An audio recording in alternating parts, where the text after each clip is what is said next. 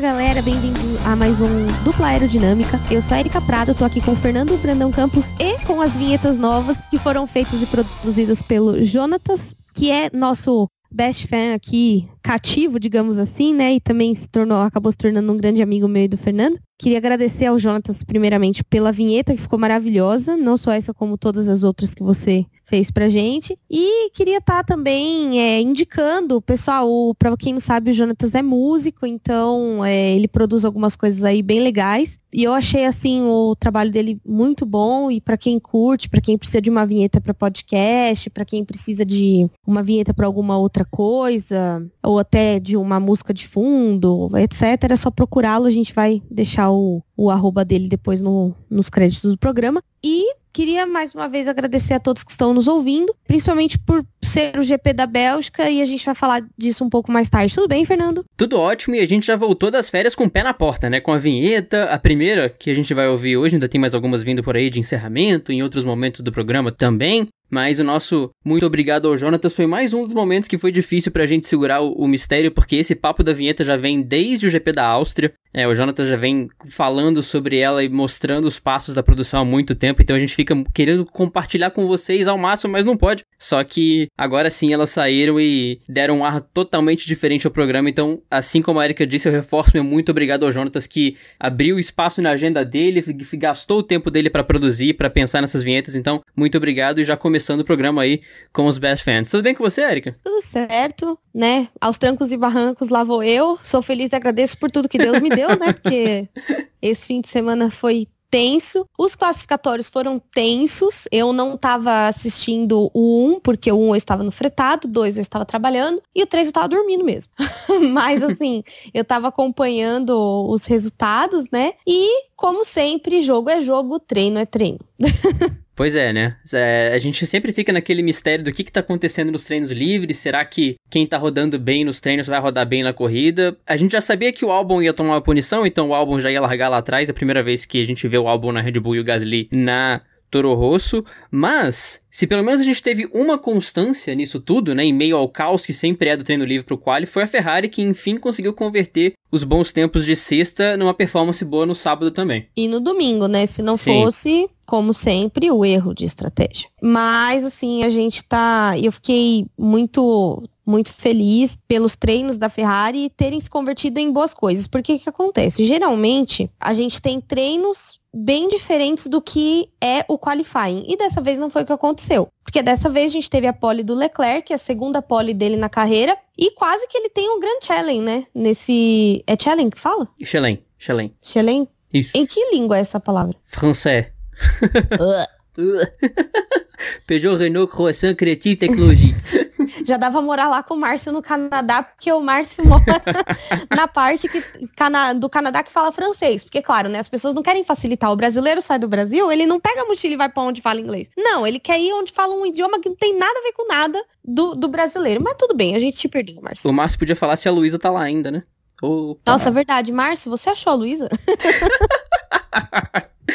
começamos bem, começamos bem. Não, e brincadeiras à parte, assim, eu acho que ele enfim, voltando ao Leclerc, ele fez uma, uma incrível pole, né? E aí o pessoal tava falando que o carro da Ferrari não era o mesmo na corrida, pipipipopopó, e eu só, né, cozinhando. Mas o Fernando sabe, porque eu cheguei a falar para ele isso, eu falei, Fernando, a primeira vitória do Charles Leclerc vai ser esse fim de semana. Foi ou não foi que eu te falei isso? Foi, está comprovado, e ainda bem que foi ela que falou, que se eu falasse isso, o Charles nem largava. Mas ainda bem que foi a Erika que eu fiquei É, tem quietinho. esse aí também que a gente sempre tem que resolver, que é o BO de ele não largar caso, né?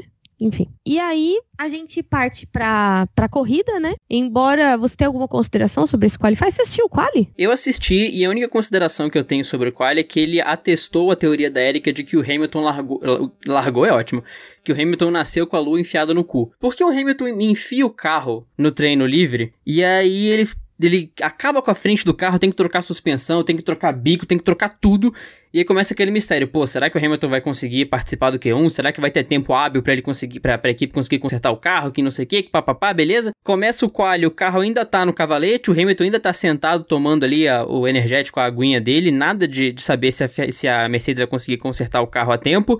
Eis que Robert Kubica decide começar um churrasco no meio da pista e joga aquela fumaçona branca louca pra cima ali no, no setor 2. O carro começa a pegar fogo de uma maneira espetacular que a gente não vê há muito tempo. E aí, que acontece? Bandeira vermelha. Um tempo ali para tirar o carro do Kubica da pista, um tempo para limpar a pista porque o Kubica distribuiu o óleo para Deus, o mundo e a torcida do Flamengo. E foi esse tempo que permitiu que o Hamilton conseguisse participar do Q1 com toda a tranquilidade do mundo. O Reginaldo Leme falou isso na transmissão. Ele falou, cara, o Hamilton é tão sortudo que se o Kubica não faz isso, ele ia ter, sei lá, 3 minutos de Q1, se muito, para fazer a volta dele. Isso que nos últimos segundos ainda teve lá a bandeira vermelha por conta do problema do Sainz, eu acho. Não, problema. Quem foi? Não lembro quem foi a segunda pessoa a parar na pista, mas a gente teve uma segunda bandeira vermelha. Então, se o Kubica não quebra, o Hamilton não só ia ter pouco tempo na pista, como talvez nem conseguisse completar uma volta é muito sortudo. Essa lua nasceu fincada no cu dele. Cara, o, o, mais engraçado é que, assim, a Mercedes, ela é a Maria do bairro de Taubaté, né? Ela é muito a Maria do bairro de Taubaté, porque, tipo assim, ele bateu no treino livre. Ai, meu Deus, a corrida acabou, porque não vamos, o, o, acabou, porque não vamos conseguir consertar o carro, a Ferrari já vem melhor, pipipi, papapó.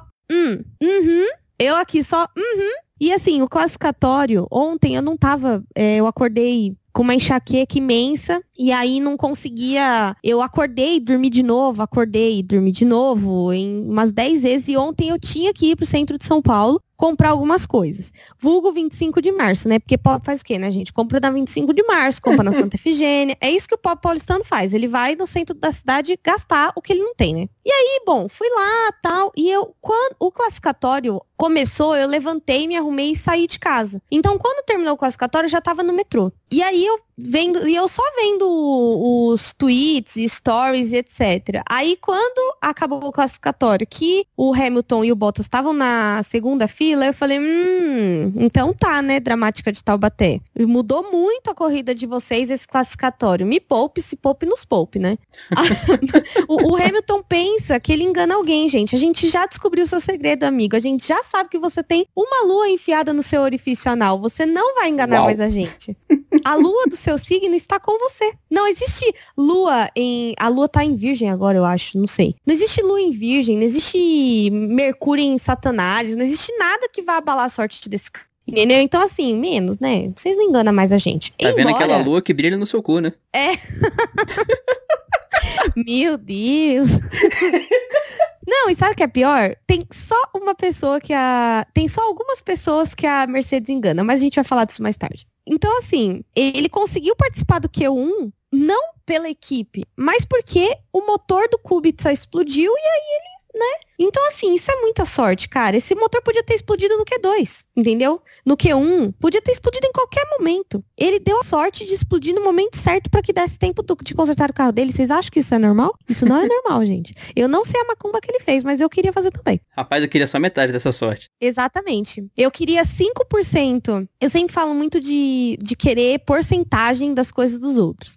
Eu queria 5% da sorte do Hamilton, eu queria 5% da autoestima do presidente do Brasil e queria 5% de saber fazer drama igual o pessoal da Mercedes faz. E queria ser trouxa igual o pessoal da Mercedes, 5% também. Um dos destaques positivos, pelo menos do sábado, que a gente passou muito rápido, mas vale ressaltar também, foi que, bom, a Ferrari conseguiu a primeira fila, mas o Leclerc conseguiu uma pole com, sei lá, 6 décimos de diferença pro Vettel, que é uma diferença obscena. A volta do, do Leclerc foi impressionante. E o Vettel tava claramente pé da vida quando ele cruzou a linha de chegada. Ele reclamou, deixou, fez aquele gesto claro com as mãos de, de indignação quando ele cruzou a linha, porque ele foi muito atrapalhado pelo tráfego. No Q3 foi um tal de quase que Mercedes bate em Mercedes, quase que o Bottas bate no Hulk naquela volta de aquecimento dos pneus. O Vettel pegou um tráfego maluco. Então, sim, né? A Ferrari conseguiu uma primeira fila dominante, mas enquanto o Leclerc voava lá na frente, o Vettel tinha que driblar o tráfego e ficou quase um segundo atrás. Exatamente. Então, foi todo, foi uma tempestade perfeita,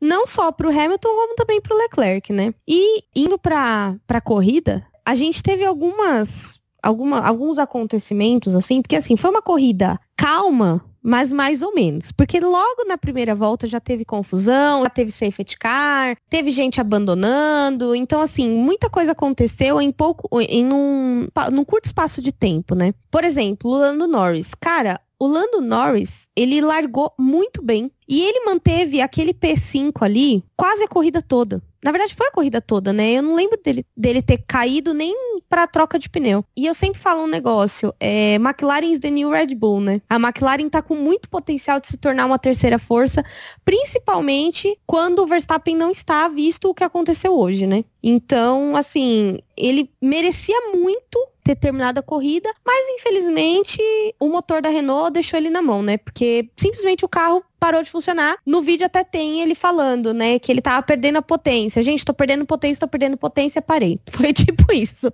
Deu muita dó. mas ele largou espetacularmente bem, segurou a posição. Então, assim, driver of the day, né? Sim, e, e, a largada dele foi, foi clínica no sentido de evitar a bagunça, porque vem ali o Verstappen se misturando com o Kimi, eles fazem mais alguém espalhar e o Norris vem por dentro, ele driblando todo mundo e evitando o salseiro. Conseguiu pular de 11 para P5. E foi um trabalho admirável dele porque ele fez a função de Carlos Sainz, né? O Carlos Sainz, em geral, é o piloto que tá depois das equipes top, depois de Ferrari, Mercedes e Red Bull. Só que dessa vez o Sainz largou lá atrás e não conseguiu completar uma volta direito que, que o carro já foi pro espaço. E aí ele fez as vezes do Carlos Sainz, né? Aquela McLaren que fica em P5, P6, sozinha, sem nenhuma ameaça, sem ninguém vindo atrás, sem ameaçar muito quem tá na frente e fazendo uma corrida tranquila. Então, muito além do abandono dele na última volta, que a gente vai, vai tocar lá na frente, não vamos falar mal de quem, o desempenho do Norris foi impecável, visto a indignação dele quando ele abandonou mas é mais uma outra performance positiva do, do nosso querido britânico que mostra o porquê dele ter conseguido esse assento e o porquê que a McLaren está crescendo com ele, com o Sainz, né? Muito além da atmosfera positiva que os dois trazem,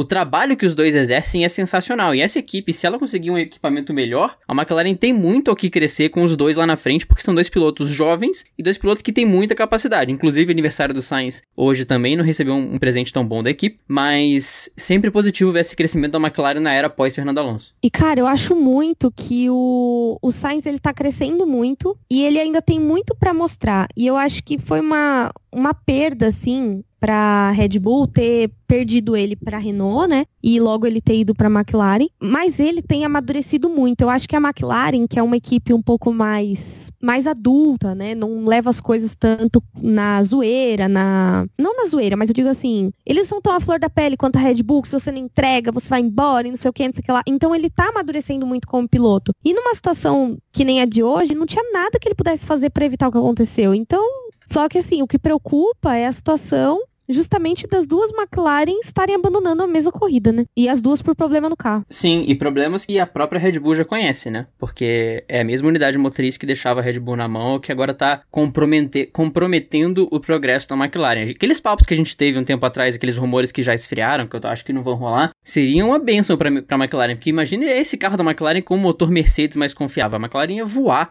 e aí talvez poderia pensar em desafiar é, Red Bull e Ferrari lá na frente. Mas além desses problemas com a unidade motriz da Renault, a gente tem que pensar na McLaren em 2020, ok? Mas a partir de 2021. Porque com essa dupla, se ela for mantida no, ano que vem, o que imagino que vai acontecer, se nada de bizarro acontecer, claro, é, a McLaren nessa mudança de regulamento pode dar um salto positivo para frente, porque agora que o projeto está bem encaminhado, eles têm tempo hábil para ter um bom desenvolvimento em 2020 com o dinheiro da posição do campeonato, que a McLaren vai terminar em quarto esse ano, porque até porque quem tá em quinto agora é Toro Rosso, que eu duvido que vai conseguir fazer frente para a McLaren, com mais dinheiro de patrocinador, com mais dinheiro do campeonato, o projeto da McLaren está bem encaminhado e permite um desenvolvimento para essa mudança de regulamento. E aí, quem sabe 2021, onde é que vai estar a McLaren em relação ao resto? Então, é realmente resolver esse, essa treta com, com os motores Renault e conseguir viabilizar esse projeto mais para frente para tentar driblar, às vezes, até esses problemas que comprometem o desempenho do carro. Vamos aí torcer pela McLaren. Inclusive, eu me comprometi a torcer pelo desenvolvimento da McLaren, porque eu acho que tá na hora da McLaren sair do buraco e de alguém, pelo amor de Deus, né, ganhar um título que não seja a Mercedes. Mas, enfim, quem apareceu aconteceu esse fim de semana foi o Pérez, né? O Pérez apareceu no treino, o Pérez apareceu na corrida, pra variar fazendo merda no treino. Mas ele foi muito bem assim na corrida, fez bastante ultrapassagens E teve ali um P6 merecido, uma pontuação muito suada, porque ele te, fez algumas ultrapassagens ali de risco, por exemplo, passar o Magnussen. Passar o Magnussen é sempre um risco, né, gente? Ou combinar ali que passar o Magnussen é complicado, né? que ele joga o carro em cima de todo mundo, o Pérez também não tem muita paciência, então, graças a Deus, deu nada de ruim ali não. É, o Magnussen na Haas dele, na asa traseira, ele tem ali, como estou dirigindo, 0800 não ligo. Essa, esse é o adesivo e o, e o mood do Magnussen pilotando. Mas... O Pérez, ele teve uma corrida muito legal. Inclusive, obrigado a todos os best fans que mandaram mensagens mostrando que acharam o Pérez. É sempre legal quando a gente acha alguém que tá desaparecido, especialmente com vida.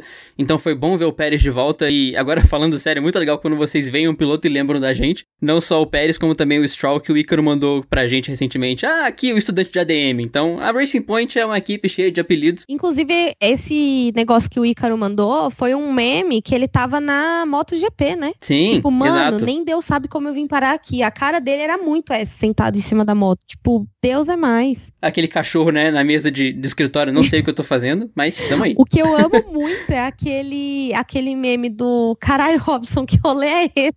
É muito a cara do Stroll. Foi muita cara dele naquela foto. Juro pra vocês. Eu vou achar essa foto e vou postar no meu Twitter. É muito tipo, caralho, Robson, que rolê é esse? tá muito maravilhoso. Você me lembrou do, do tweet que eu vi que eu imagino Deus que criou que criou o ser humano para correr atrás de galinha e colher maçã, vendo a gente fazendo foguete para ir pra lua. Deus olhando assim, falando: "Desce daí, Robson, vai se machucar, volta". Não é pra você é sair. tipo isso. Que também era na pegada do Robson. Mas voltando, depois desse off-topic gigantesco sobre Robson, Stroll e companhia, o Pérez teve uma corrida muito legal, finalmente, assim, eu acho que é uma das três certezas da vida, das quatro certezas da vida, né? Impostos à morte, Felipe Massa em sexto e a Racing Point barra Force India andando bem em Spa virou aquela certeza do que vai acontecer e rolou mais uma vez, porque o Pérez conseguiu uma corrida muito positiva e ele progrediu muito bem no grid, é, ficou naquele P6 no mesmo esquema do Norris, né, o Norris isolado em P5 e o Pérez isolado em P6, depois que ele conseguiu se livrar do tráfego na frente. Ele capitalizou no abandono do Norris, mas aí depois foi jantado pelo álbum na última volta, mas isso não apaga a boa Sim. corrida que ele teve é, durante as 43 voltas que anteciparam aquilo, e quando chega uma Red Bull atrás de uma Racing Point, é meio que não é culpa sua, né? Você, se você sobrevive, é um mérito. É, e na verdade o álbum, né, entrou com sangue no olho, né? Assim, não foi aquela coisa que se diga, nossa, né? Que primeira corrida maravilhosa. Mas assim, vamos ser justos com quem merece justiça. Capitalizou na primeira corrida mais do que o Gasly em- na maioria das corridas em que correu, né? Sim, e o álbum começou apagado, né, a corrida. Ele começou lá atrás e o fato dele, o, o, o começo de prova apagado dele se justificou depois. Por quê? Ele começou com pneus diferentes, então ele tava ficando muito tempo preso atrás de Huckenberg, de Giovinazzi, dessa galera, porque ele tava com um pneu mais duro. Quando ele parou Sim. e foi pro final da prova com super macio, meu amigo, ninguém parava o álbum. Ele deu aquela passada por fora no Ricardo sensacional, depois passou pelo Kvyat na reta como se não tomando conhecimento e meio que aquele aqui Kvyat, é por isso que eu fui promovido e você não.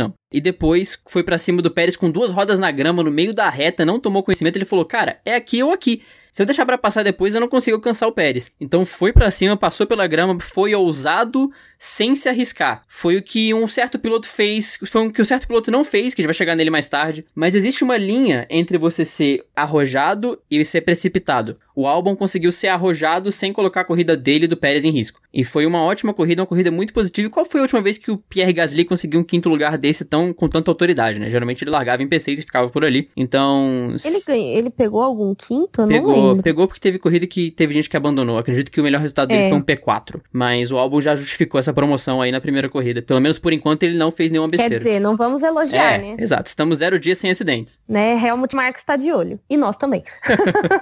Não que eu acho que o Helmut Marko fez justo, tá, gente? Porque pra mim é inaceitável você interromper uma temporada pra colocar um piloto. Eu acho que a gente não teve nem a metade das corridas da temporada antes das férias, então não tinha porquê. Mas quem sou eu na fila do pão, não é mesmo? Então, vida que segue. E a gente teve mais um, um feito da, dos pilotos babies de Helmut Marko, né? Que é os renegados, né? Gasly e Kvyat, que os dois pontuaram, inclusive, um de P7 e o outro de P9 hoje, né? O que foi praticamente um milagre, né? O que não faz um abandono do Norris, coitado. Na última volta, inclusive, ele terminou em 11º. Por pouco ele não pontua mesmo tendo abandonado. então, é, o resultado da, da corrida do Kvyat e do Gasly foi muito bom, né? Na verdade, o pessoal tava torcendo mesmo, era para um pódio do Gasly para ele calar a boca do, do Helmut Marko, porém não rolou, né? Ele terminou em nono, e o Kvyat em sexto, porque a vida é em sétimo, perdão. Porque a vida é assim, né, gente? A gente ninguém pode ter tudo na vida. E quem terminou em décimo foi o nosso querido estudante de ADM, que fez uma corrida limpa. Hoje ele não se envolveu né? Em nenhum acidente, olha que maravilha. Nem na bagunça da, da largada ele tava. Ele bem conseguiu desviar ali, que eu vi que ele não passou por ninguém. Eu falei, olha que bonitinho, olha que gracinha, ó tá aprendendo a não se meter na confusão dos outros. Já é um bom começo, não é? Sim. É engraçado a gente ver essa evolução da Toro Rosso, porque assim, rolou o pódio do Kvyat e a Toro Rosso pulou para quinto no campeonato. Então a gente tem Mercedes, Ferrari, Red Bull, McLaren e Toro Rosso. Aí você olha pra Toro Rosso e fala assim, porra, tartaruga no poste, né? Ninguém sabe como subir, mas uma hora vai ter que descer. E aí passa uma corrida, e a Toro Rosso continua lá, passa mais uma, continua lá, vamos para as férias com a Toro Rosso em quinto. Cara, a primeira corrida depois das férias, a Toro Rosso abriu mais para Renault, porque a Toro Rosso pontuou com Gasly e o Kvyat, a Renault pontuou só com Huckenberg. Então, a Toro Rosso está abrindo para a Renault em quinto, enquanto isso a Renault tá caindo para Racing Point. A gente vai falar mais disso no Campeonato de Construtores, mas a diferença entre a Racing Point e a Renault agora é de 3 pontos, sendo que o Pérez ficou desaparecido meio campeonato. Então, é impressionante ver o que tá acontecendo com a Toro Rosso e é uma realidade engraçada. Eu tava discutindo isso com, com os amigos meus recentemente, que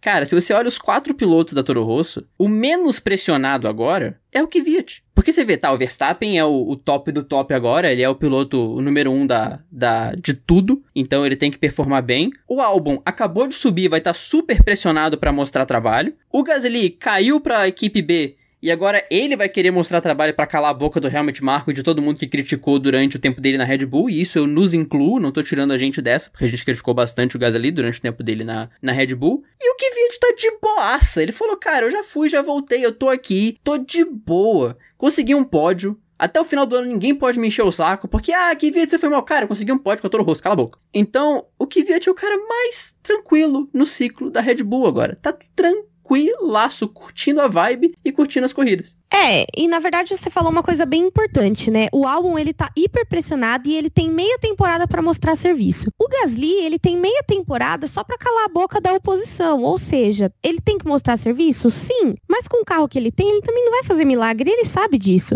Tanto que o pódio do Kvyat foi um milagre. Foi uma corrida extremamente atípica. Então, não tem como você fazer milagre. Então, a pressão dele cai, a do álbum aumenta e o Kvyat nessa história tá cagando e andando pra essa galera, entendeu? Tipo, ah, tá bom, vai, eu não vou ser mais promovido pra Red Bull mesmo, então que se foda. Ele tá bem assim. Tava bem tranquilão nas férias, levando a filhinha dele pra passear, entendeu? Cagando pro rolê, o, o, a galera pegando fogo por causa do, da troca entre o álbum e o Gasly. E ele ali, ó, tranquilão, dando lido e não respondido no grupo da empresa, certeza. Antes da gente passar pro, pro Vamos Falar Mal de Quem, eu acho que e, e isso vem da pessoa que não posicionou isso direito na pauta, então já peço desculpas para todos, mas eu acho que é importante de ressaltar para não passar batido. É o trabalho dos pilotos da Ferrari, não só no quali, como também na corrida, porque enquanto Leclerc correu como gente grande no sentido de não cometer tantos erros, não cometer erros, né? Ele dominou a prova, largou na frente, enquanto ele estava na liderança, ele não cometeu erros, mas o Vettel fez um trabalho de escudeiro como nunca antes visto. Ele segurou o Hamilton ali na marra e não fosse essa segurada do Vettel, aquela, aquele último pique do Hamilton nas últimas voltas poderia ter sido muito mais perigoso, porque quando o Hamilton chegou no Vettel, a diferença dele pro Leclerc era de 4 segundos. O Hamilton perdeu 2 segundos atrás do Vettel. Quando ele passou, a diferença era de quase 7 já. Então, não só o desempenho do Leclerc lá na frente, como o Vettel servindo como um belo de um escudeiro, como fazendo a função dele de piloto 2 da Ferrari, né? De, de fazendo a função de um piloto 2 da Ferrari, né? Não que ele seja piloto 2. Então, aproveitando que o Fernando lembrou dessa, dessa parte muito importante, né? Sabe uma coisa que eu acho engraçado? Uma coisa que o Valese falou e que eu estava pensando antes dele falar. Valese comentou o seguinte: engraçado, né? Jogo de equipe só te incomoda quando é com o piloto que você não gosta. Então, assim, quando lá na China, quando fizeram um jogo de equipe pro Vettel, é, porque não sei o que. Foi da China ou foi no Bahrein? Foi no Bahrein, né? Foi na China. No Bahrein o motor do Leclerc foi pro espaço. É, então foi na China. É, é porque não sei o que. E isso, acho Não, minto, foi na Austrália. Quando deu esse chororô isso, coletivo exato, exato. na galera. Foi na Austrália. Porque, nossa, a internet quase veio abaixo. Nesse dia eu fui dormir 7 horas da manhã. Eu já tinha tomado energético, né? Eu falei, ah, o que, que é um peito porque já tá cagado, né? Vou dormir 7 horas da manhã, né? Então, sabe, complicado. Aí hoje, como foi a ordem de equipe? Porque foi ordem de equipe, só que foi uma ordem de equipe guiada pelo Vettel. Porque o Vettel falou, gente, não vai dar pra ir com esse pneu até o final. Gente, não vai dar pneu até o final. E o povo, vai dar. Como diz aquele meme do Vettel, né? Vai dar, vai dar. Não vai dar, não vai, não vai, não vai dar. Não vai dar. É óbvio que não vai dar. Entendeu? Todo mundo. E o pior, para quem assiste a novela, a Ferrari, ela é tipo, eu vou, eu vou, eu vou falar sobre isso, não vamos falar mal de quem, mas vamos falar do Vettel. O Vettel avisou que não ia dar. Aí, pô, o que, que a gente vai fazer agora? Eles não podiam ferrar a corrida da equipe inteira por causa disso. Pegaram e meteram uma ordem de equipe, ó. É, ele vai, viraram pro Leclerc e falaram, ele vai deixar você passar. Deixou passar. Só que aí agora a internet está em silêncio. Por quê? Porque todo mundo adora o Leclerc, né, gente? O Leclerc é tipo o Ricciardo. Quem não gosta desse menino, gente? Quem não gosta desse menino? Eu nunca conheci um, um hater do Leclerc. E, inclusive, se tiver algum hater ouvindo, vai lá comentar, vai cornetar lá no meu perfil. Eu nunca conheci um hater desse menino. O grupo desse menino, tem, existe um grupo do Charles Leclerc, que é de uma página que até conversa muito com a gente, interage bastante com a gente, que é a Charlinho Leclerc. O grupo desse menino, durante a corrida, tinha tipo duas mil mensagens. É porque eu não abro muito os grupos, eu abro o Girls Like Racing para ver se não tem ninguém se matando lá dentro. Abro um ou outro grupo assim e converso com o Fernando ou com alguma outra amiga no privado. Mas dificilmente eu abro o WhatsApp durante a corrida. Eu prefiro ficar no Twitter, até porque eu acompanho e posto, então tem uma interação maior. E às vezes eu vejo uns GIFs, uns vídeos de replay que infelizmente não passam na transmissão, então é, a gente acaba pegando mais a essência da corrida no Twitter. E aí eu falei, gente, o pessoal fala bastante, né? Fala muito. E não tem o hater desse menino. Eu nunca vi ninguém xingando ele. Nem os fãs do Vettel xingam ele. Porque os fãs do Vettel têm coisa mais importante para fazer e gente pior para xingar. Então, por isso que eles não, não xingam ele. Então, cara, eu acho muito engraçado isso. Porque a mão que bate em Chico não bate em Francisco. É a mão? Não é a mão, né? Pau. É, o pau que bate em Chico não bate em Francisco. É isso que eu achei engraçado. Que muita gente, tipo, não falou nada. Ah, teve jogo de equipe? Ah, gente, mas a Ferrari é assim mesmo, né? Vocês sabem como é que é. Engraçado, né? Bonito. Bem engraçado. É, tá, a gente tá vendo, Deus tá vendo aí. Que bonito, hein? Que cena mais linda. Eu amo essa música, gente. Meu sonho é pegar alguém fazendo uma merda algum dia, não o Fernando, senão eu mato ele. Mas, Quer dizer, opa. mas pegar alguém, tipo, fazendo alguma bosta, assim, chegar bonito. Que bonito, hein? Inclusive, teve uma viagem de carnaval que toda vez que alguém tava fazendo alguma bosta na cozinha ou passando mal de bêbado, a gente já começava, bonito, que bonito, hein? Era maravilhoso, eu acho maravilhoso, saudade. Pra quem tava no, pra quem tava no setor A, é, ano passado, que quem é da nossa galera presenciou essa cena, mas eu só lembro que acontece o seguinte, galera, antes da Fórmula 1 tem a Porsche Cup, e a Porsche Cup tem uma bendita de uma van Eis que essa van está parada na entrada dos boxes e a porta não fecha. Só que esse tipo de coisa não vai acontecer em um lugar isolado do circuito, vai acontecer na nossa frente. E é claro que todo mundo da nossa galera começou a zoar o cara. Eu só lembro do, do, do Froz, amigo nosso, falando: Bonito, hein? Quero ver explicar pro chefe agora, ó. Que cagada, hein? Que cagada. Essa galera ficou 10, 15 minutos tentando consertar essa porta. Beleza, fechou. Eles saem pela entrada dos boxes, dão uma volta. Quando eles passam na nossa frente, a porta tá aberta de novo. E aí, de novo, todo mundo lá. Que bonito, hein? Que cagada pra explicar pro chefe agora. Essa cena sempre, sempre vem na minha cabeça. Esse dia foi épico. Porque, cara, eu não sei que merda eles fizeram. Eu sei que a porta ficou, tipo, fechando ao contrário. Ela ia para trás e ela, tipo, meio que travava. Aí, quando ela ia pra frente, ela não travava e voltava para trás. Tava muito engraçado. E tinha três caras tentando consertar. Sim, e eles não conseguiam arrumar. E aí a gente, bonito, que bonito, né? Foi maravilhoso, verdade. Saudades de seturar. Inclusive, em breve, nós falaremos um pouco mais sobre essa coisa de ir pro GP. Ainda falta dois meses ainda, então a gente tá se contendo, embora seja muito difícil, porque a gente já comprou ingresso, já tá planejando, já tá marcando encontros, já queremos ver todo mundo e tal. Então é bem difícil a ansiedade, mas contenham a ansiedade. Em breve a gente vai ter um conteúdo aí especial sobre o GP do Brasil. E agora, voltando para o nosso podcast e para o que realmente importa, chegou o quadro que vocês mais gostam. Toca aí, Fernando, vamos falar mal de quem?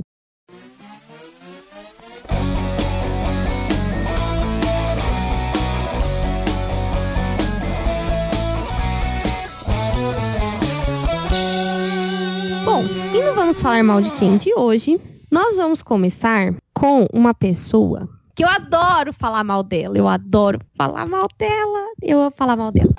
Desculpa, já vou pedir desculpa. Peraí que eu tenho uma lista de desculpa. Desculpa, Bianca. Desculpa, Karina. Desculpa, Ana. Desculpa, Maria Fernanda. Desculpa, Vespa, nosso querido. Jonatas. Desculpa, Jonatas. Cara, tudo isso é culpa do Jonatas.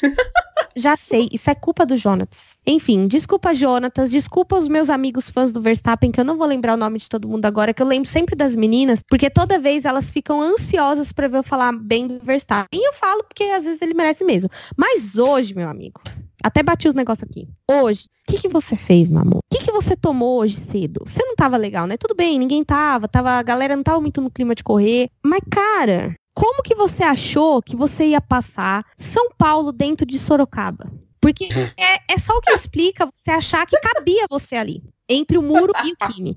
É só o que explica. Porque, gente, pra quem não sabe, para quem não conhece muito para quem não é paulistano e para quem não conhece muito do mapa de São Paulo, Sorocaba é uma cidade que cabe dentro de São Paulo umas três vezes, assim. É uma cidade bem, assim, ela é grande, mas é pequena. E, cara, não cabe, não cabia o Verstappen ali. Não cabia. E ele mesmo assim se enfiou. Aí ele foi, daqui a pouco eu só vejo o Kimi assim, ó, de lado, uou, pro lado. Não satisfeito, ele viu que a, que a suspensão dele estava cagada, o que, que ele fez? Vou entrar na El Rouge, porque é uma ótima ideia. Não é uma ótima ideia, amigo. Não é. Você podia ter se machucado, você podia ter machucado outra pessoa. Por que, que você fez isso, querido? Para o carro para o carro. Eu acho que assim, o que ele tentou fazer? Levar o carro pro box para ver se tinha jeito. Mas não tinha jeito, gente. Não tinha jeito. Aí foi o quê? Parar no muro, né? Fazer o quê? Afobado, né? Que era só ele ter freado e esperado o me passar. Porque não ia fazer a menor diferença. Porque com o carro que o, que o Ricardo, o carro que o Verstappen tem, ele ia alcançar o Kimi na próxima curva. Não tinha motivos para ele fazer isso. Principalmente por se tratar de uma Alfa Romeo. Se fosse o Kimi na época da Ferrari, um pouquinho mais difícil. Mas, meu, o Kimi de Alfa? Não, pois é. E, assim, engraçado que a gente tava nas férias falando, pô, o Verstappen realmente evoluiu, tá mais maduro no primeiro semestre, ele não cometeu nenhuma, nenhum ato de maturidade, ele realmente cresceu como piloto tal, não sei o que. É bom, né? Vamos, vamos conter nossos elogios, porque ele foi um tanto quanto afobado na primeira curva ali e depois falou, pô, o Kimi não me viu. Realmente, porque não era para ter um carro ali. Não é, não é pro Kimi te ver ali. Ele não precisava te ver porque ele não esperava que você fosse passar por lá. E aí, não satisfeito, ele dá aquela mexidinha no volante, ele vê que a suspensão dele tá quebrada e como a Erika disse, ele olha pro Ruge e fala, tá aí, vou entrar. Ele me lembrou muito, e agora relatos de Fernando Campos, né? Estava o jovem Fernando Campos indo fazer prova de direção para tirar a carteira de, de habilitação. Prova 6 da manhã, eu chego no estacionamento, 5 e meia da manhã, esperando é, minha prova. Olho pro estacionamento, estão todos os carros de todo mundo que vai fazer a prova, menos, óbvio, o meu carro. Tudo bem, tranquilo, o cara está só atrasado. 5h45 nada, 6 da manhã nada, 6 e 15 nada, 6 e meia vem um Uno desembestado descendo assim a rua, entra que nem um louco e vai pra vistoria atrás do, do Detran. Ok, chegou, tamo aí. Daqui a pouco começa minha prova para casa e fico tranquilo. Esse cara ficou na vistoria e ficou e ficou e ficou e ficou. A gente começou a se olhar e falar, porra, tem alguma coisa errada, né? Vamos lá ver o que tá acontecendo. Quando eu vou pra parte de trás do Detran, tá esse cara saindo, transtornado, falando assim: fala lá com ele, que não vai ter prova. Fala com ele que ele não deixou de ter prova. Aí eu olhei para aquilo e falei: é sério isso? Conclusão: este cidadão virou a noite, na noitada, estava bêbado, completamente mamado. Ele pegou o carro, lembrando que ele é um instrutor de direção, ele pegou o carro e pensou: hum, vou dirigindo bêbado pro Detran. O que, que, pode dar errado? Evidentemente, ele chegou no Detran, na vistoria, perdeu a carteira, e aí não tinha quem seria, não tinha uma pessoa para ser instrutor da nossa prova. Eu tive que voltar na semana seguinte. Mas esse momento de brilhantismo do meu instrutor de pegar um carro e falar: hum, vou bêbado dirigindo pro Detran, foi a mesma coisa do Verstappen com um carro de Fórmula 1 a 200 e tanto por hora, sem uma suspensão, olhando pro Rouge e falando: pô, acho que dá. E foi assim que ele quase catou o Kimi e causou um acidente muito mais sério do que ele tinha causado na curva anterior. Porque o Kimi já teve uma corrida zoada por conta do acidente. Mas se o Verstappen pega ele ali na subida do Rouge, meu amigo, não quero nem ver o que, que ia acontecer. É treta, é treta, treta, é treta! Gente, eu tenho uma confissão para fazer. Hoje eu tava muito irritada com o Kleber Machado. Muito irritada. Porque parecia que ele tava narrando uma partida de futebol, cara. Ele não calava a boca. Eu não sei nem como ele tava respirando. E tipo assim, cara, calma. Ele tava me deixando acelerada mais do que eu já sou. Porque eu já sou meio hiperativa, né? Imagina. E aí tem outra confissão. Cara, eu amo esse vídeo do É Tetra do Galvão. Às vezes, quando eu tô meio chateada, eu super vou assistir esse vídeo, porque esse vídeo é maravilhoso. Tipo, final da Copa de 94, eu sei que tem todo um contexto. Mas ele pulando e chorando, gritando com o microfone na mão, é maravilhoso, gente. Isso é uma pérola do, do jornalismo mundial, porque até gente de outros países conhece essa, esse meme do Etetra. Então, assim, cara, depois eu vou postar o vídeo no Twitter. Mas voltando, né? A gente falou do, do Verstappen, né? Dessa cagada. O Fernando contou aí a experiência de autoescola. Fiquei um pouco de medo, né? Ainda bem que eu não dirijo em Brasília. Deus me livre guarde. O pessoal não. Não, mas você já andou por aqui, eu já falei pra Erika. Eu aprendi a dirigir na pior cidade do mundo. Porque pelo menos no plano piloto é tudo tranquilo, todas as ruas são mapeadas, todas as ruas têm uma, uma curva tranquila, tudo meio plano. Não tem uma ladeira, não tem uma entrada que você fala, isso aqui não é uma curva nunca. E quando você vê, é uma curva. Cara, se eu for dirigir em São Paulo, com o que eu aprendi aqui, eu tô muito lascado. Ainda bem que o drive faster desse casal sou eu, né? Sim, pois é. Mas enfim, voltando. E a gente teve também, claro, né? Como esquecer da nossa querida Haas? Que assim, gente, a Haas, ela é tipo. Como que eu posso ilustrar isso? Putz, quem assistiu Stranger Things sabe de quem eu tô falando a Haas é o Will. A pessoa tá lá de boa. E até quando ela não tem culpa, ela tem culpa porque ela tá no lugar errado no momento errado. O carro não tá bom. O carro não tá bom. A gente sabe que assim, a Haas prometia em 2018 ser uma quarta força e passou bem longe disso. E esse ano tá passando mais longe ainda. Eu acuso dizer que eles voltam na temporada 2019, porque agora não dá mais. E, meu, você juntou a dupla Grosjean e Magnussen também não dá mais, gente. Não dá mais. Aí a gente até comenta sobre isso, né? Que o Huckenberg tá, tá a pé. A gente vai falar sobre isso depois nas aerotretas da semana. Mas, cara, o que fazer, né? Eles precisam de dois pilotos novos. Precisa tirar o que tem e colocar novo, porque essa parte está cagada. E rezar para o carro funcionar direito. Porque o que acontece? Eles não aproveitam o carro. O Grosjean bateu na saída do treino uma vez. No classificatório, eles não, não capitalizam às vezes danificam o carro nas primeiras voltas. Então, sabe, eu acho que nem tem como saber se o carro é bom ou não. Pois é, e, e é cada um com, o com seu tipo particular de cagada, né? Porque foi muito engraçado, tava as duas asas na zona de pontuação, tipo sexto, sétimo, sétimo e oitavo. Era sexto e sétimo. Você olha e fala, pô, olha a Haas, vai pontuar bem, vai subir no campeonato. Aí o Magnussen começa o modo queda livre dele, né? É jantado pelo Pérez numa volta, é jantado pelo Giovinazzi na outra, aí vem o Albon, aí vem o Stroll, aí vem o Sete Câmara, e aí vem o Russell, e aí vem o Hélio Castro Neves lá da Indy, vem o, o Canaan lá da Indy, passa o Pérez também, o, o Magnussen também. Todo mundo e a mãe passaram o, o Magnussen na corrida, e o Magnussen dando aquelas fechadas que tô brigando pelo título, né? Parece que ele tá brigando pela, pela ponta do campeonato quando é disputa pelo 15º lugar do GP da Bélgica. Enquanto isso, o Grosjean caiu naturalmente, do jeito melancólico dele, sem oferecer muita resistência. E aí o ápice da corrida do Grosjean foi o final lá, que tava tendo uma batalha entre... Eu não lembro quem tava batalhando, era o Gasly e o Stroll, eu acho, que estavam batalhando na frente dele. O Grosjean em 12 e os dois batalhando na frente dele em 11 e décimo. E o engenheiro resolveu cometer a loucura de falar com o Grosjean e tentar motivar. Falou, pô, cara, olha, olha aí, os dois da frente estão com o carro é, com, com o pneu desgastado, seu pneu tá mais novo, você pode pontuar. O Grosjean nem esperou o cara terminar de falar. Você pode pontuar. Não dá, cara, não dá. Esse carro não anda, eu não consigo forçar, meu pneu já acabou. Não dá. Para de falar porque não dá. O Grosjean entrou num parafuso louco que é, é, o resumo do que é a Haas esse ano, né? O carro a gente não sabe se é bom ou ruim, mas ele tem uns momentos estranhos. Ele anda bem no quadro na corrida some. Enquanto isso, os pilotos causam ou entre eles ou com outras pessoas. Então, é, meu amigo, o 2019 da Haas, como diria o, o filósofo contemporâneo Felipe Massa, é para esquecer. É, esse fim de semana deixa pra lá, né? Magnussen volta na próxima corrida, porque, né? esse GP ele esqueceu de comparecer. Eu até cheguei a postar isso. Falei, gente, o Magnussen esqueceu que ele tá na corrida. Ele tá passeando de carro, porque ele não sabe o que ele tá fazendo lá.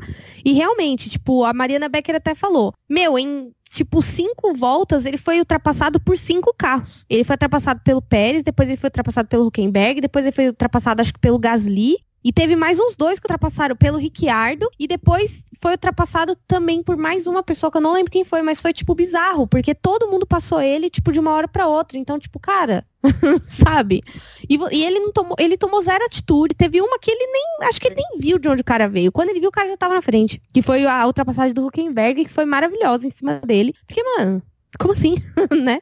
E agora, vamos falando, aproveitando que a gente tocou no assunto Huckenberg, Renault, minha querida. Eu tento te amar, mas você precisa colaborar comigo. porque hoje o carro, de novo, estava ruim. E uma coisa que, eu, que o Reginaldo Leme comentou na, na transmissão e que eu acho muito importante ressaltar é que, assim, eles capitalizam um bom classificatório, ou seja, o setup de quali deles funciona, mas na corrida não. Tem alguma coisa de errada que acontece na corrida. O carro não tem rendimento. Eu acho que o carro não é constante, na verdade, né? Sim, e aquela coisa, se o desempenho da Renault fosse o da Alfa Romeo, por exemplo, pô, um oitavo lugar e um décimo segundo, tá de boa. É o que a Alfa consegue entregar agora. Se fosse uma Racing Point, a gente ia falar, ok, uma corrida razoável da Racing Point. Se fosse uma Toro Rosso também. Mas, cara, você é a Renault, que prometeu a quarta força de longe esse ano, né? E, e é engraçado porque toda vez que eu falo isso num podcast, numa gravação, parece que eu tô num déjà vu que isso foi comentado em praticamente todos os episódios que a gente teve esse ano. Ah, mas a Renault não teve nenhum problema significativo e o Hulk pontuou em oitavo. Sim, mas a Renault está perdendo terreno para Toro Rosso no campeonato de construtores, com um investimento muito mais alto, sendo que a Toro Rosso é a equipe B da Red Bull. Você tem noção do que é isso? Uma, uma, uma Renault que chegou prometendo que ia brigar com a Red Bull por terci pelo terceiro lugar, já foi completamente dominada pela McLaren e tá tomando pau da Toro Rosso. Então, volta para aquela tecla que a gente bateu antes das férias de que talvez essa seja a última temporada do Cyril Abitbull, a gente não sabe quem entraria no lugar dele. É, a chegada do Ocon pode trazer novos ares e a dupla Ricardo e Ocon vai ser sensacional, mas isso a gente vai tocar na, nas aerotretas da semana. Só que a Renault precisa de uma mudança de, de administração urgente para conseguir retomar os tempos que ela queria retomar do passado, do passado de glórias dela dias de luta, dias de glória, né? E agora tá só dia de luta mesmo, hein, pessoal? Vamos aí voltar pros dias de glória. Saudade, carro azul e amarelo. Que parecia um Minion. Mas eu gostava daquele carro, sabia? Mais do que desse preto com amarelo. Era bonitinho, pô. Era, era, ele tinha personalidade. Então, eu gosto de, daquele tom de azul. Então, acho que é por isso que eu gostava daquele carro. Inclusive, era uma moda insuportável aquela camiseta azul clara do Alonso. Eu lembro que eu via muito aquilo na rua. É tipo a da Red Bull hoje em dia, né? Sim, mas é que a da Red Bull ficou famosa por causa de um funk que falava da Red Bull. Coisas que não chegaram em Brasília. Cara, é uma pérola esse funk. Eu vou achar depois pra mostrar pra vocês. Deve ter no YouTube com certeza. Putz, de quem era esse funk? Agora eu vou ficar com isso na cabeça. Bom, enfim, vamos voltar à pauta, né? É, o motor Renault, a gente já falou um pouco dele, né? Mas tá tudo ligado, né? A Renault, todo mundo tá no mesmo barco, literalmente. A, a equipe principal, aparentemente, fez o que o Christian comentou no Drive to Survive, né? Eles gastaram tudo com o piloto e não guardaram nada pro motor, né, gente? Isso daí é tipo assim, você vai no shopping, estoura o seu limite de, de cartão com roupa, e aí, na outra semana, seu carro quebra. E aí, tipo, você se ferra. E aí, o que, que seu amigo fala? então, Bonito, hein? Que bonito. Bonito, que bonito, hein? e, enfim, então o que acontece? Deixou o Sainz na mão na primeira volta e o Norris na última. Ou seja, eles abriram e fecharam a corrida da McLaren, deixando os pilotos na mão. Eu imagino como que tá a equipe mesmo da McLaren. O Zac Brown, que inclusive estava nos Estados Unidos, né? Não sei nem o que ele estava fazendo. Nos Estados Unidos não, estava em Silverstone. O Gil de Ferran e essa galera toda, entendeu? Então, assim, o pessoal deve estar tá um pouco hashtag chateado ali, né? E com razão. Eu espero só que assim a, Renault melhore no ano que vem, como a Honda melhorou, né? Porque a Honda no primeiro ano Deus me livre. Então, eu espero realmente que eles melhorem e que coloquem a McLaren para frente, mais do que já tá colocando. Eu quero a McLaren lutando por pódio, eu quero briga de mais de duas equipes pelo título, né? Que nesse ano tá uma só, mas não vamos falar sobre isso, né? Um vídeo que não aconteceu. E agora, ontem, acho muito engraçado que assim, ontem a. Ontem não, sexta, a Alane me fez a seguinte pergunta. Érica, você sabe se eles usam atualizações diferentes para os carros da Alfa? Tipo, o Kimi recebe uma e o Giovinazzi recebe outra? Falei, olha, eu acho que é muito pouco provável, tá? Isso são mais equipes de ponta que acontece. E mesmo assim, não é tão discrepante assim. Eu acho que o problema de desempenho do Giovinazzi é o Giovinazzi. E aí, o que acontece? Estamos na última volta do GP da Bélgica. Eis que Giovinazzi aparece no muro, do nada. Ninguém bateu nele. Ele, do nada, apareceu no muro. Eu nem entendi como ele foi. Eu fui entender quando eu liguei na internet para ver o pódio e acabei vendo o replay da batida dele. Mas assim, ele não encontrou ninguém. Ele bateu de novo sozinho. Eu tenho que revelar um, um, bastidor aqui, que eu até mandei mensagem pra Erika, que assim, eu ia ter que sair pro almoço de família logo depois da corrida e eu tinha que terminar um trabalho de faculdade. Então o que, que eu fiz? Nas últimas três voltas, você olha assim e fala, ah, tá definido. Eu vou começar a escrever a pauta aqui, só pra, pra garantir e já adiantar o trabalho. Só que sou eu, né? Se a Erika faz isso, tá tudo tranquilo. Se eu escrevo, tá, acaba o mundo, né? Eu escrevi, não, beleza o, o Pérez, um ótimo P5. Pérez é jantado pelo álbum na, na última volta. Norris, corrida. Não, Pérez, ótimo P6. E aí o álbum janta ele. Norris, ótimo P5, corrida constante. Norris abandona na última volta. Fico olhando aqui e falo, cara, não vamos falar nada da Alfa, né? Giovinazzi não fez nada, mas vai pontuar. Será que eu boto o Giovinazzi? Não, não vou botar não. Eis que o Giovinazzi roda do nada e vai parar no muro. Cara, não tem explicação pro que o Giovinazzi fez. E foi aquilo que a gente comentou na corrida em que o Giovinazzi correu muito bem. A gente falou, pô, olha, corridão do Giovinazzi. Realmente conseguiu pontuar com, com moral, foi uma pontuação sólida tal. Mas não vamos elogiar muito, porque a gente não sabe como é que vai ser, como serão as próximas corridas do Giovinazzi. Sim, essa corrida da Bélgica foi sensacional pro Giovinazzi. Ultrapassou, segurou posição, tava lá em sétimo e oitavo, mas foi muito boa nas 43 voltas. E a corrida tinha 44. E você não pode ir bem em 43 e rodar sozinho em 44, na, na 44. E foi o que aconteceu. Foi ele que tocou o terror lá de, de bandeira amarela na última volta, rodou espetacularmente, com sorte não aconteceu nada com ele, mas é o tipo de coisa que você tem que fazer para garantir o seu trabalho e para mostrar, para ter o que mostrar no final do ano, né? No intervalo da temporada agora, a Fórmula 1 fez uma série de artes mostrando a diferença entre os dois pilotos. Então, quem ganhou mais, quem terminou mais corridas à frente, quem terminou mais quales à frente. E a diferença da Alfa era uma das mais discrepantes, sendo que o desempenho dos dois não necessariamente é tão discrepante assim. Mas como o Giovinazzi tem esses lapsos mentais no sábado e no domingo, parece que o desempenho do Kimi é estratosfericamente melhor que o Giovinazzi.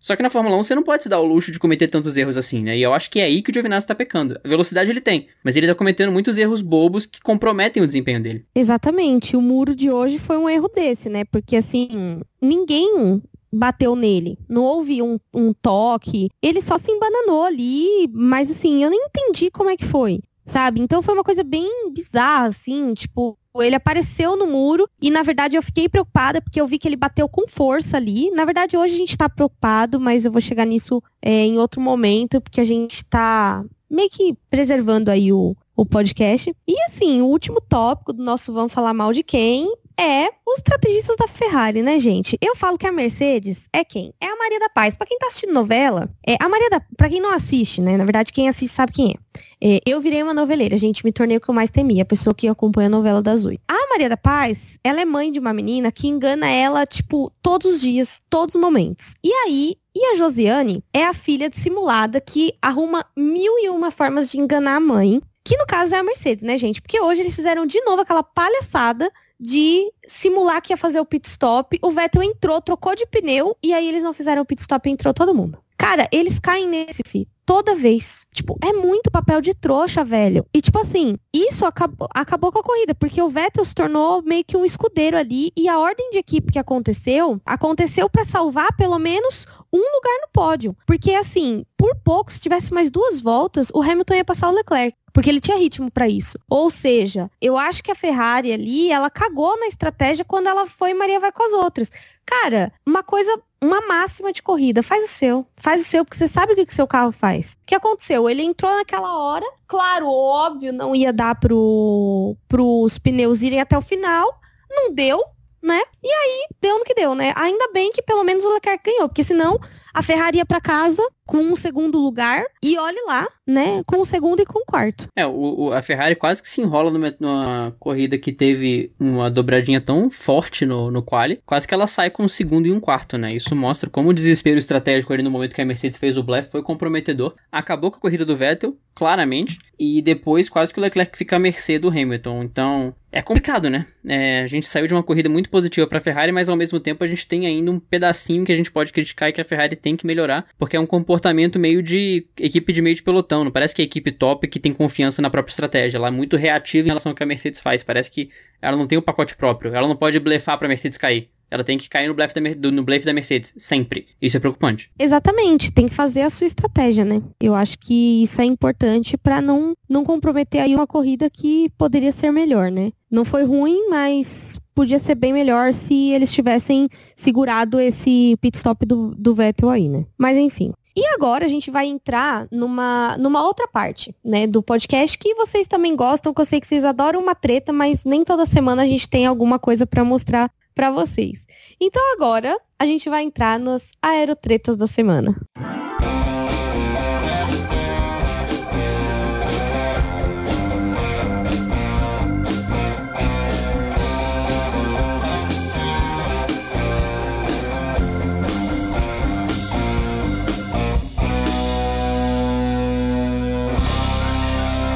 primeira aerotreta da semana foi a dança da cadeira. Porque foi assim, antes, da, quando, antes de sair de férias, a gente tinha alguns palpites. O primeiro era que o Bottas não ia ficar na Mercedes, né? E, e o segundo era que o Ocon ocuparia esse assento. E o outro era como ia ficar a dupla da Racing Point. E o outro, que ainda permanece, é como vai ficar a dupla da Haas. E não aconteceu. A Mercedes até postou uma piadinha com a, aquela frase que o Bottas falou no começo da temporada, dizendo que ele fica. Ou seja, ano que vem teremos Bottas novamente na Mercedes, engolindo o sapo e vendo o companheiro de equipe ser campeão. Ou seja, a gente não vai mudar de campeão a não ser que a Ferrari melhore muito ou a Red Bull supere a Mercedes, porque senão vai continuar a mesma coisa em 2020 e o Hamilton vai ser heptacampeão. A gente estava conversando essa semana e eu acho que foi a Valentina Cataoca que mandou que a gente estava conversando sobre choro e tal. A Valentina falou assim: pô, chora, chora no trabalho, chora no beiro do trabalho que é choro remunerado. Você ganha para chorar.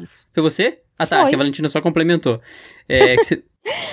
a gente, inclusive onde eu trabalho, a gente tava falando disso. Que se for para chorar, para sair, para esperar ir a hora de ir embora, vai chorar no banheiro, entendeu? Pelo menos você chora remunerado, entendeu? E você consegue voltar a trabalhar depois. Olha aí. Perfeito. Mas a gente teve essa conversa de, de choro remunerado no banheiro do trabalho. O Bottas, ele é o trouxa remunerado com o melhor salário do mundo, né?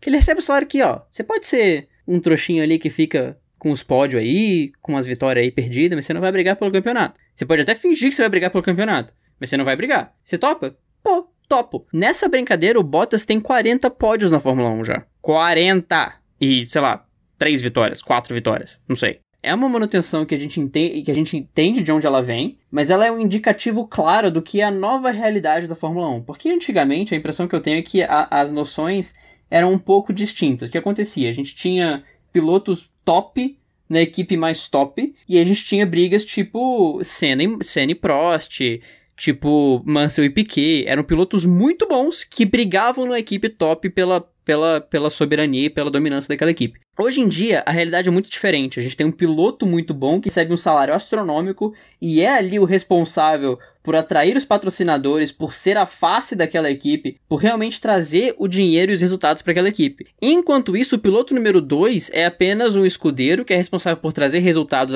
auxiliares e não atrapalhar a vida do piloto número 1. Um. É assim na Mercedes com Hamilton e Bottas, é assim na Red Bull agora, era pelo menos, né?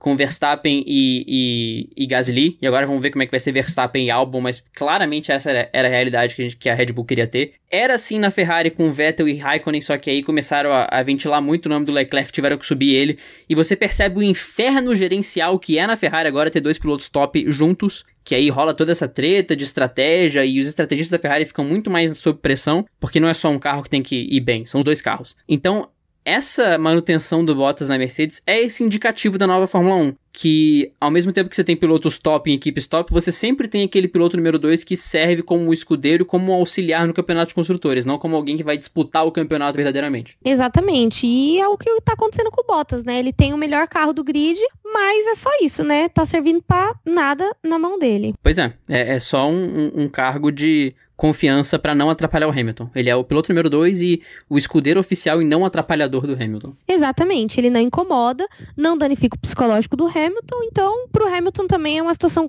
é, é uma situação confortável. Da mesma forma, o Pérez, né? O Pérez foi renovado na na Force India, né? Não, na Racing Point. Ele foi renovado na Racing Point e assim, qual é o mérito dele nisso? Assim, melhor do que o Stroll, ele tá.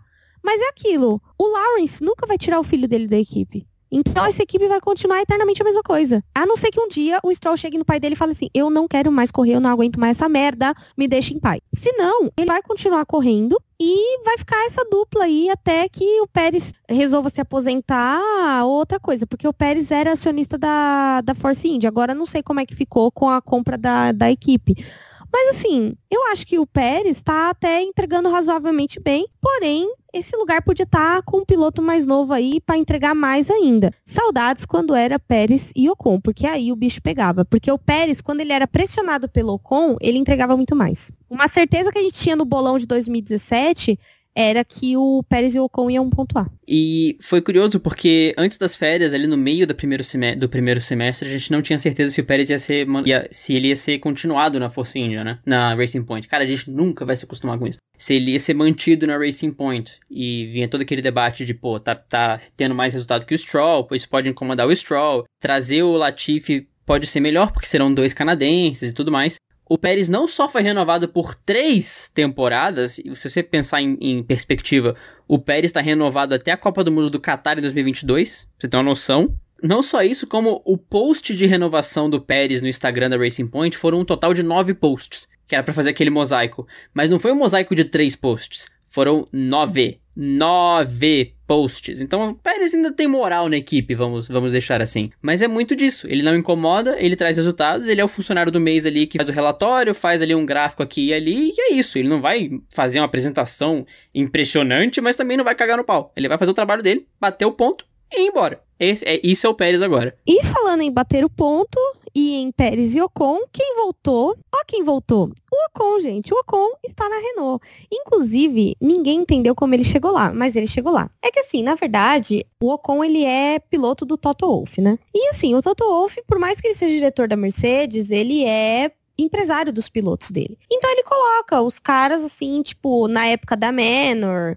que ele tinha o Verlaine e o próprio Ocon, né? Sim, sim. Aí depois o Verlaine foi para Sauber. Então, assim, ele consegue alguns acordos com outras equipes sem tirar o piloto da academia dele, que foi o caso do Ocon na Renault, né? O Ocon não vai se desligar da Mercedes nesse momento, até porque nunca se sabe quando vão precisar dele. Então, assim, ele foi para Renault, o que eu fiquei bem feliz, porque para mim a melhor dupla possível né? Não a que eu sonho, mas a possível é Ricciardo e Ocon. Eu adoro o Ocon, sempre gostei dele, desde que ele começou, pela história que ele tem, pelo piloto que ele é assim, sabe? Pelo jeito como ele saiu, então eu acho que ele merece essa, essa volta. E espero muito que ele e o Ricciardo levem a Renault para cima, porque eu acho que também a Renault, ela tem um bom time, mas primeiro, eles precisam melhorar o carro e segundo, eles precisam de pilotos que levem eles para cima. Não que o Huckenberg não tivesse essa capacidade, mas eu acho que uma renovação é sempre boa. Com certeza. E só voltando naquele negócio que eu falei das equipes top, essa dupla de pilotos é um exemplo claro do que acontecia no passado, mas que não acontece hoje em dia. Nas equipes top, você tem um piloto, você tem um piloto número um dominante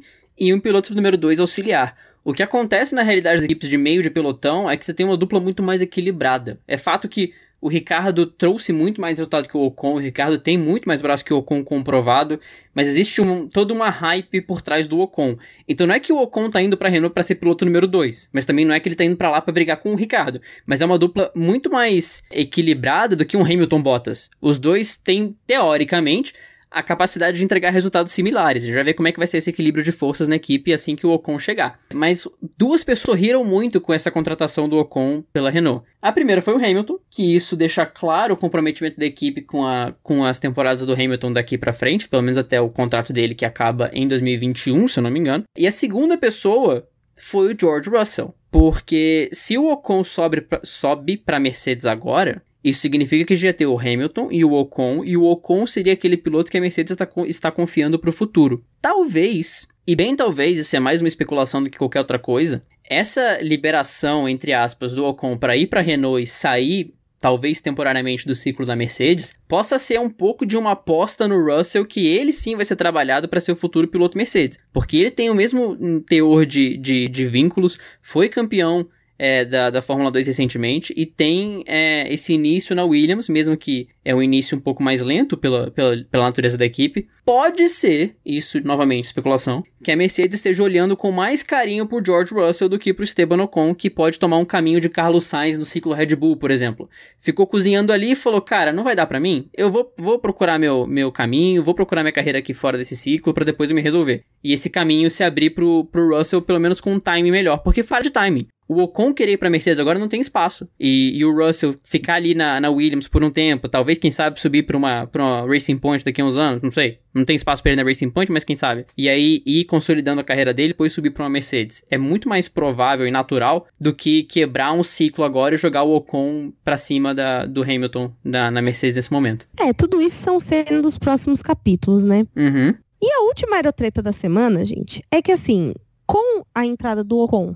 na Renault, o Huckenberg fica a pé. E aí a gente começa a entrar num, num, segundo problema, porque assim, eu até brinco que o, o Huckenberg é o boy lixo que a gente ama, né? Porque ele é bonito, ele é, assim, bonito e bonito. Bom, ele é bonito, mas assim, é, ele tem algumas atitudes machistas, algumas atitudes meio nada a ver com nada. Porém, eu não torço pro Hulk ficar a pé, cara. Por um único motivo. Ser piloto é igual ser jogador de futebol. Ainda que uma profissão extremamente bem paga é um emprego. Então a gente tem que pensar muito bem quando a gente tipo, deseja que um cara fique sem carro. Porque esse cara ficar sem carro pode significar o fim da carreira dele. E o Huckenberg, se ele fosse tão ruim, ruim assim, ele não tava na, no grid até hoje. Ele tá no grid há quase 10 anos, né? Sim, há 10 anos, né? Em 2009 ele estreou, conseguiu uma pole com a Williams Interlagos e foi isso Sim. a carreira dele. E a gente brinca que, nossa, nunca teve pódio, mas ele é um cara constante. É um cara que pode entregar alguma coisa assim quando tem um carro bom e a prova disso foi o quarto nos construtores da Renault ano passado. Que se os dois pilotos não entregassem, eles não tinham chegado onde chegaram. Então, assim, provavelmente ele vai pra Haas, né? A, dif a dificuldade é quem sai, Hashtag quem sai da, da raça. Tô assistindo muito Masterchef, inclusive. E acabou. acabou o Masterchef. Mas enfim.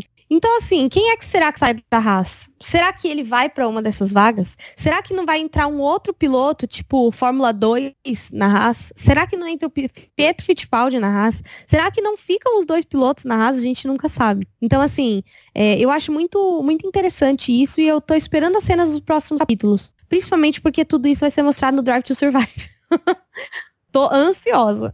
Agora, Gunter Steiner, chega aqui, chega aqui, senta aqui, Steiner, vem cá, vamos, vamos bater um papo aqui. É, claramente, os dois pilotos são uma bosta, né? Então vamos combinar que Magnussen e Grosjean não dá mais, né, Steiner?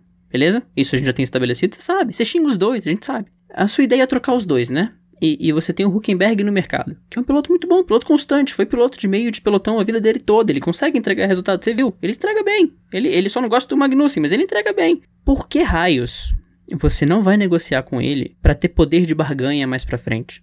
Você vai se dar ao luxo de perder um possível Huckenberg para pagar menos lá na frente. Economia burra, Gunter Steiner. Economia burra. Eu sei que sua equipe não tem tanto dinheiro assim, mas você quer terminar com o Paul de Resta e Pastor Maldonado para continuar sendo o Magnussen e Grosjean, você não quer, Gunter Steiner. Negocia com o cidadão logo que ele vai ser um mega upgrade, está precisando disso. E pronto! É, é, é, complicado você querer defender uma equipe que o Gunter Steiner vem à imprensa e fala assim: não, a gente não vai negociar com o Hulk agora porque a gente quer ter poder de barganha lá na frente. Que, cara? Como assim? Aí numa dessa ele vai para um Alfa Romeo, substituir o Giovinazzi e fica com o Grosjean e Magnussen de novo. Não, cara, negocia com o cidadão logo, garante o cara. Depois você resolve. Não, e o problema, eu acho que o problema central dessa questão do Gunter é justamente porque ele não quer tirar o Magnussen, sendo que o Magnussen não entrega, né? Justamente porque, mano, imagina o ambiente, os dois já não se gostam, imagina o inferno que ia ser essa equipe. Sim, mas ao mesmo tempo, né, você vai, vai contratar quem? Vai contratar a galera da, da Fórmula 2 e ter o problema de inexperiência na equipe que não vai desenvolver o carro. É, é uma sinuca de bico que ele tá, né? Mas ao mesmo tempo ele tem que Nossa, ter... Nossa, ele tá cagado. Vou orar pela alma dele, viu? Porque olha. Tá complicado. Ele, complicado. ele tem que ter essa coragem logo. É, enfim. Bom, pessoal, vamos agora para as nossas classificações de piloto e construtores e etc. Para a gente estar tá encerrando esse podcast por aqui essa semana. Na classificação de pilotos, nós temos Lewis Hamilton na liderança com 268 pontos, o hexacampeonato. Em segundo, temos Valtteri Bottas com 203. Terceiro, para Max Verstappen com 181 quarto, Sebastian Vettel com 169, agora seguido de perto por Charles Leclerc com 157. Em sexto vem Pierre Gasly com a Toro Rosso agora com 65 pontos, seguido por Carlos Sainz com 58 e sua McLaren. Em oitavo, Daniel Kvyat com 33, em nono, Kimi Raikkonen com 31, dois pontinhos atrás do russo. Em décimo, escalando o pelotão em velocidades absurdas, Alexander Albon com 26 pontos. Décimo primeiro para Lando Norris com 24, dois pontos à frente Daniel Ricciardo na décima segunda posição. Em décimo terceiro, desaparecido Sérgio Pérez com 21 pontos, os mesmos 21 pontos de Nico Huckenberg. Em décimo quinto, Lance Stroll com dois pontos a menos em relação ao seu companheiro de equipe, 19. Em 16, Kevin Magnussen com 18. Em sétimo, Roman Grosjean com 8. Em 18, Antônio Giovinazzi com 1. 19, Robert Kubica com 1. Em 20, George Russell com 0. E vale o destaque a explicação rápida da regra. Os pontos que o Pierre Gasly adquiriu com a Red Bull contam no campeonato de pilotos para o Gasly e, evidentemente, no campeonato de construtores para a Red Bull. Então, nada de pontuação muda no campeonato de construtores. O que o Gasly conseguiu com a Red Bull, fica com a Red Bull. O que ele conseguiu com a Toro Rosso, fica com a Toro Rosso. Só deixando, esclarecendo aí antes da Erika entrar com os construtores. E então, no campeonato de construtores, nós temos a Mercedes com 471 pontos. Mais de 100 pontos a menos, temos a Ferrari em segundo lugar com 326. A Red Bull em terceiro com 254. A McLaren com 82. Toro Rosso com 51. Renault em sexto com 43 pontos. Racing Point com 40 pontos pontos, Alfa Romeo com 32 pontos, Haas com 26 pontos e Williams com 1 ponto. Nesse ano, milagrosamente, não temos ninguém zerado, né? Pois é, até o Williams pontuou pra você ver. Milagres acontecem. E agora vamos entrar nos nossos queridos best fans dessa semana.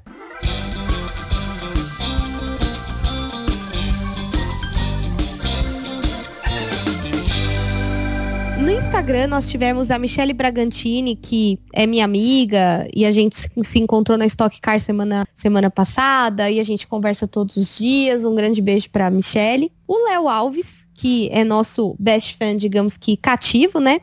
Tivemos também a Talita Lima. Ela postou, mas ela não marcou, ela não marcou dupla. A gente tirou um print e compartilhou a postagem dela.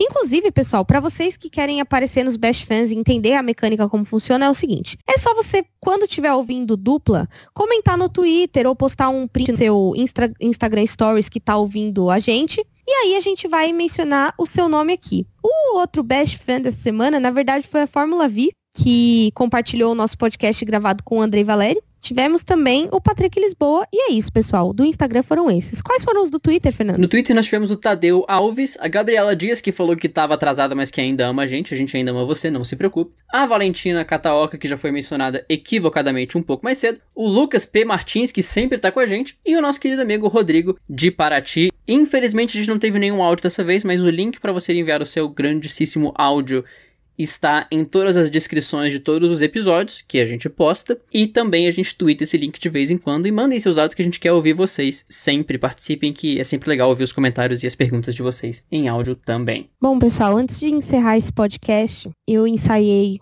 ontem e hoje o dia todo o que eu ia dizer e não consegui chegar a alguma coisa que chegasse perto de como a gente se sentiu com o um acidente gravíssimo que houve na Fórmula 2 e com e infelizmente, com o falecimento do Antoine Hubert. Eu acho que eu, eu considero a, os fãs e os pilotos e os engenheiros e todo mundo que faz o automobilismo mundial acontecer como uma grande família, a famosa Motorsport Family. E eu acho que a gente nunca está preparado para perder alguém dessa família e principalmente alguém tão jovem quanto o Antoine.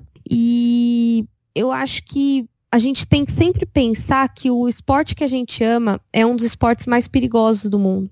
E toda vez que alguém parte, isso parte um pouco do nosso coração. Então hoje ninguém tinha clima para correr. E eu me tornei mais, eu ganhei um respeito pelo Verstappen pelo que ele disse hoje que ele teve que abandonar na primeira volta. E ele falou assim: "Isso não é o pior que pode acontecer". E realmente não é. Então, toda vez que a gente se depara com a, com a morte, isso dói. Dói como se fosse alguém da família. E realmente é. Nós somos uma grande família. Então, assim, eu deixo aqui os meus sentimentos, não só para a família do Antônio Robert e nem para os companheiros de categoria e amigos, como também para os fãs, né, do Antônio Robert, porque eu sinto muito realmente pelo que aconteceu. E a gente sente esse peso, o clima tá pesado, a gente fica desanimado. Foi muito difícil hoje a gente gravar o podcast no ritmo de sempre, porque afinal o show tem que continuar. Então, assim, é, eu gostaria de dedicar ainda esse podcast como um podcast à memória do Antônio do Antônio Robert e espero que seja a última vez que algo fatal assim acontece na Bélgica e desejo a todos muita força para superar esse luto. Cobrir automobilismo é um negócio que tem sentimentos muito antagônicos, né? Muito opostos. É, a gente saiu de um final de semana que foi um final de semana eufórico pra gente aqui no Dupla, que a gente conseguiu a credencial na Stock Car. E foi uma felicidade incrível. Quem é mais próximo da gente sabe o tanto que a gente estava grato por isso, o tanto que a gente estava feliz com isso e o tanto que, que foi uma felicidade que o automobilismo trouxe pra gente, uma felicidade sincera, pura, que o automobilismo trouxe pra gente e foi incrível, né? E no final de semana seguinte, num susto, num, num negócio que a gente não espera, a gente ter algo tão doloroso assim, né? É, as mudanças de segurança, elas trouxeram uma, uma falsa sensação de segurança pra gente. A gente se desacostumou a esse tipo de acontecimento. Não que a gente tenha que se acostumar, mas antigamente era uma realidade muito mais clara. É, eu tenho uma sensação muito diferente diante disso. A Erika, a Erika já tem, sendo que a Erika, muito nova, ainda pegou o, o acidente do Senna, mas não foi algo que, que, que conscientemente eu acredito que tenha afetado, mas ela já relatou que o acidente do Senna teve efeitos. É, eu nasci na era pós-Senna. A primeira perda que eu fui ter desse tipo foi o Bianchi, em 2014.